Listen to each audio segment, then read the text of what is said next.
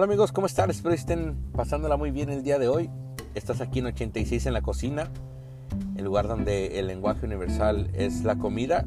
Y el día de hoy comenzamos con un nuevo formato, este formato donde estaremos hablando en la esquina del chef.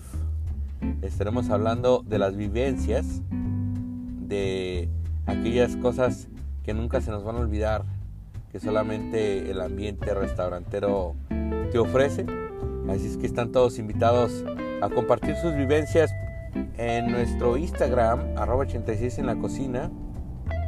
Y también me pueden mandar sus vivencias, sus audios a arroba yo soy Luis Salazar por Instagram. El día de hoy tengo pues una historia, una vivencia que compartir, así es que no te muevas. Regresamos, 86 en la cocina.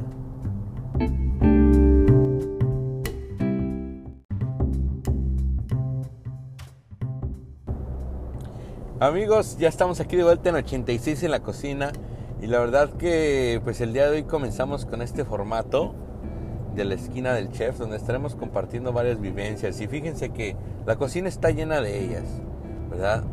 Algo que ha pasado en, tiempos anteriores, eh, que nunca se te olvidan por el transcurso de tu vida, tu carrera y son esas pláticas que siempre que te juntas a echar la cervecita con los amigos, con los compañeros, por ahí que de repente suenan las pláticas de la industria, pues sales a reducirlas, ¿no? Ah, el día de hoy, pues me gustaría compartir, vamos a viajar, nos vamos a subir a la máquina del tiempo y vamos a regresar al año 2010, 2010 aproximadamente. En aquel tiempo eh, me encontraba yo fuera de de California. Estaba a punto de, de regresar. Me encontraba en Texas. Y pues en aquel tiempo no tenía trabajo. La verdad que se me estaba complicando. Era yo eh, mucho más joven, mucho más inexperto. Y creo que las oportunidades no, no, las miraba tan, tan fácil. Yo creo que sí existían, mas no tenía la capacidad para, para encontrarlas. Um, es ahí donde regreso a, California para trabajar uh, en un Panda Express. Regreso a trabajar en un Panda Express donde me encontré con dos personas muy uh, singulares que eran familiares del estado de Oaxaca. Y este, pues me enseñaron ahí la rutina del Panda Express. Uh, por ahí me acuerdo que me tocaba a mí mucho hacer el, el arroz, el chamay. Y este, me tocaba preparar un poco, lavar los trastes.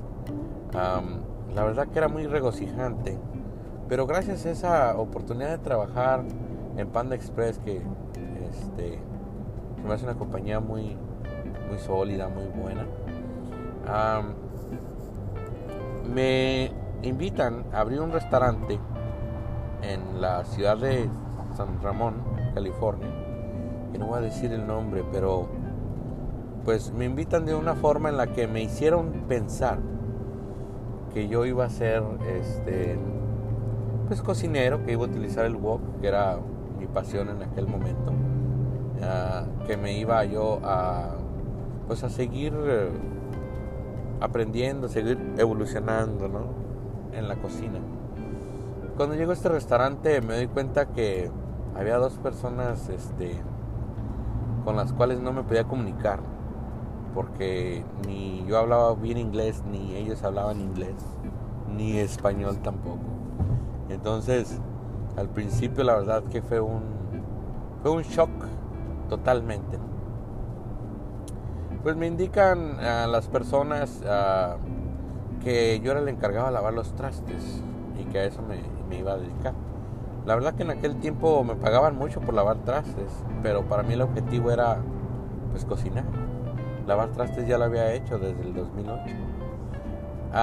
es ahí donde pues comienzo a, a esperar, a tratar de practicar la paciencia y que el tiempo pues me, me llevaría a, a, la oportunidad de cocinar. Eh, la cocina era masiva, de hecho tenían dos, dos cocinas en ese restaurante. Y la, la cocina más grande la utilizaban como storage, como para guardar pues todas las, cosas. Ah, cuando abro los refrigeradores había un desorden total. Ah, las personas que estaban encargadas de la cocina no sabían lo que era este first in first out o simplemente la jerarquía de cómo guardar la comida. Se guardaba todo en las mismas cajas que llegaban. En ocasiones ni siquiera cabían en los refrigeradores. Y la verdad que pues yo con ese conocimiento ya agregado por, por el tiempo, por la escuela de cocina, este, pues me pongo a reorganizar, me pongo a... Me alerto, la verdad que me, me pongo en un, en un frenesí, ¿verdad? De que miré que, que todo mundo este, pensaba que eso estaba bien en el restaurante, menos yo. Le digo, le comunico al dueño que pues que eso no son contenedores aprobados para guardar la comida. Que las cajas no se deben de guardar adentro del refrigerador porque han tocado el suelo y contaminan los demás. Empiezo a platicar todas estas cosas y me dice el dueño que es la razón por la que me trajo, para que yo organizara todo. Es ahí donde pues me doy cuenta de que debería de cambiar yo un poquito mi mentalidad y pues ponerme a arreglar las cosas, ¿no? Buscarle solución. Si yo sabía cómo hacerlo mejor o hacerlo correcto, ¿por qué no lo hacía? Porque solamente me quejaba, ¿no? Si para eso me pagaban. Bueno, pues es ahí donde empezó pues esta esta temporada en ese restaurante de arreglar todo y de organizar todo. Después de este corte comercial, les platico qué es lo que pasó y por qué terminé saliendo de ese restaurante.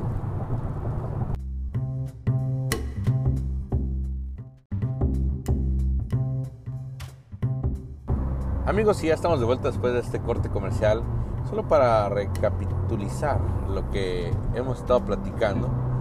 Pues, como les digo, en aquel tiempo estaba trabajando para Panda Express, me invitan a abrir un restaurante nuevo. Y en este restaurante nuevo, cuando llego, miro un caos en cuestión de los fundamentos a la hora de, de, la base, a la hora de abrir un restaurante, que es pues tener todo limpio y tener todo organizado de una forma adecuada. Este, pues se lo platico al dueño, el dueño me dice que para eso estoy yo ahí, para organizar, para hacer que el estándar fuera pues este adquirido y pues me pongo yo a, organizar me pongo yo a entrar de lleno a tratar de pues de organizar y de, tal vez de alguna forma u otra comunicarle a los encargados de la cocina que pues las prácticas que ellos tenían no estaban bien recuerdo que en aquel tiempo el restaurante nos ofrecía este, comer todos juntos como familia.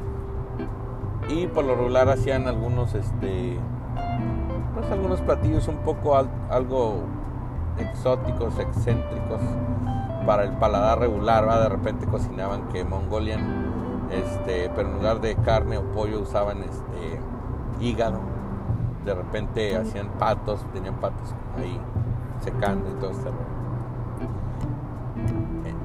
es ahí donde llega, este, después de varias semanas, meses, pues una frustración de mirar que constantemente tenía que yo ir a arreglar las cosas, pero no arrancábamos de raíz el problema que era pues el que la gente estuviera informada de lo que era correcto y lo que no.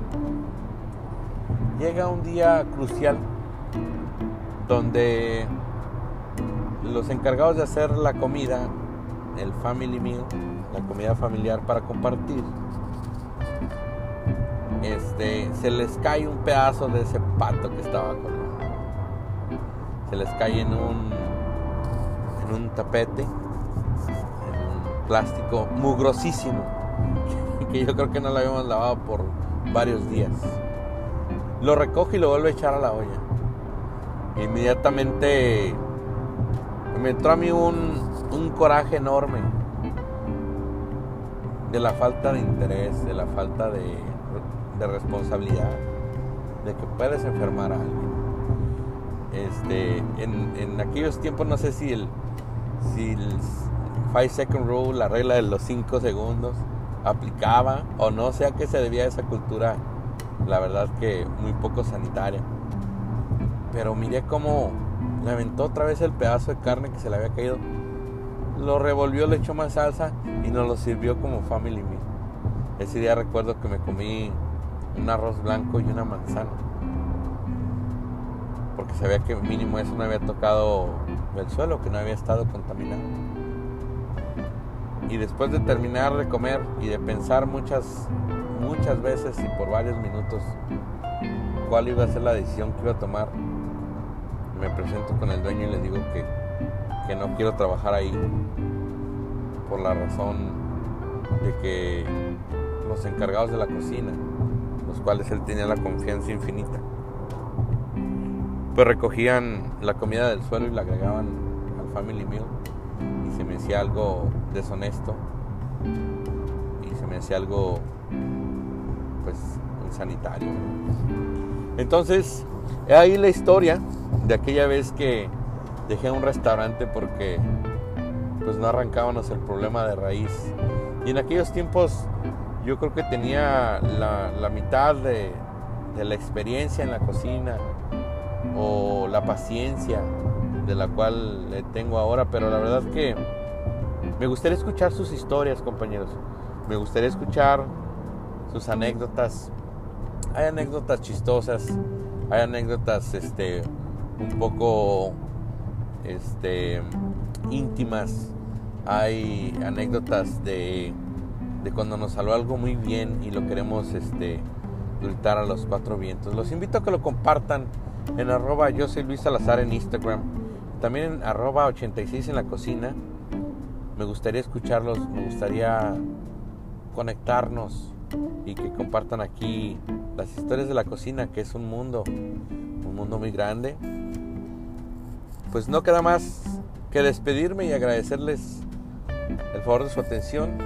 Se despide Luis Salazar, esto fue La Esquina del Chef en 86 en la cocina. Hasta la próxima.